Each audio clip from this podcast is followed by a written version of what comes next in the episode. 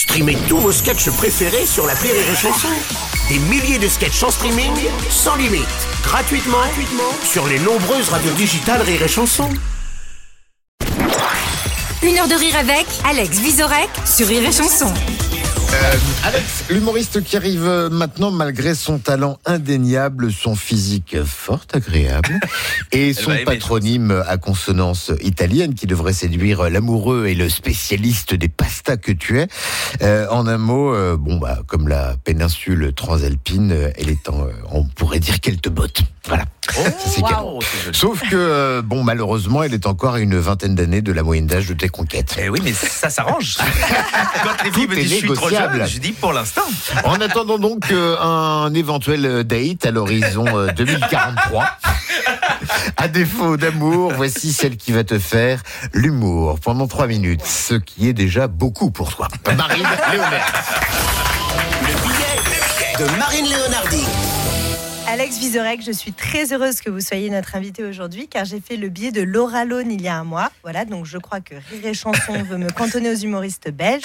Je ne mérite pas encore de faire un français apparemment. Alors, quitte à couvrir toute la Belgique, je veux bien juste faire Guillermo Guise la prochaine fois. Non mais hors de question que vous me sortiez avant et que je me retrouve à faire le 1 heure avec Guillaume Batz. Alex Vizorek, je suis secrètement amoureuse de vous. Oh. de- ouais, si. Depuis que vous m'avez rajouté sur Insta il y a quelques mois. Voilà, euh, quand j'ai vu que vous aviez une certification officielle bleue assortie à vos yeux, mon sang n'a fait qu'un tour. Ça y est, le show business m'appelle. À moi, France Inter et les discussions gauche caviar sur des péniches en bord de Seine. Ah, tellement. Tu parles. Me voilà six mois plus tard sur Rire et Chanson avant un déjeuner à l'hippopotamus qu'on passera en note de frais. Avec vos faux airs de Hugh Grant, j'aurais dû me douter que vous alliez me la faire à l'envers. Euh, je me suis quand même renseignée sur vous pour voir ce que j'allais commander au resto et j'ai découvert que vous souffriez d'anosmie. Voilà. C'est vrai. Donc une absence d'odorat qui vous fait apprécier des plats forts comme la tarte au maroilles ou l'andouillette. Voilà. Alors, comme quoi, pour réussir dans ce milieu, tôt ou tard, il faut se forcer à manger de la saucisse.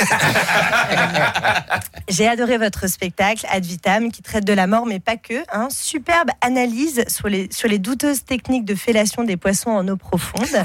Euh, grâce à vous, mon mec a enfin compris qu'il ne se tapait pas une étoile de mer, mais bien une droit des abysses.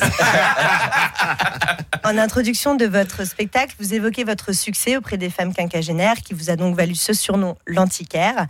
Alors, si ça vous intéresse, on a un meuble un peu encombrant à dégager près de Roubaix. Voilà. Ma mère, Brigitte, mi-horloge parlante, mi-planche à découper. Euh, si vous mettez une pièce de 20 centimes, elle peut même vous chanter la météo sur les plus grands airs de Johnny Mitchell. Voilà. Euh, mon mec ne peut plus la sentir, mais a priori, vous non plus.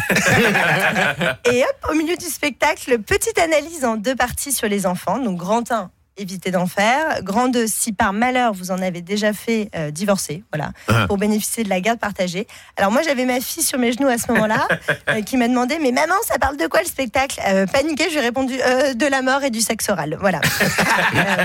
Ce spectacle, sans trop le spoiler, est passionnant. Une comparaison bien sentie entre Heidegger et Pierre Belmar. Un merveilleux parallèle également entre la conscience d'exister et Jodassin. Ouais. Parfois, on se demande quand même, est-ce un vulgarisateur de génie ou nous prend-il pour des cons Euh, En tout cas, que, en tout cas, que des références euh, qui parlent beaucoup à Brigitte, ma maman. Mhm. Euh, vous soumettez également à votre auditoire hilar ce dilemme cornélien. Vaut-il mieux sauver Éric Zemmour ou un épagnol allemand à poil long? Alors là, je me suis dit, euh, ce gars devrait soit écrire des livres pour enfants, soit rentrer au gouvernement. Et je découvre qu'en effet, vous avez bien écrit un livre pour enfants en 2022, le fameux Histoire du suppositoire qui voulait échapper à sa destinée. Maintenant, plus aucun doute que vous préparez en réalité votre entrée au gouvernement.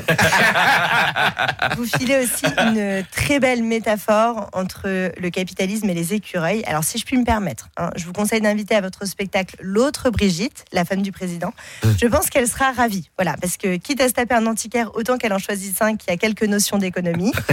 Euh, mon mec, à la fin du spectacle, m'a sorti, euh, histoire vraie, hein, on dirait un peu un prof. Je lui ai dit, bah normal, c'est le futur mec à Brigitte. Euh, puis vous avez parlé de vos fantasmes sexuels, notamment la consommation de Viagra et le sadomasochisme. Et là, mon mec a avoué, t'as raison, c'est vrai qu'il irait très bien avec ta mère.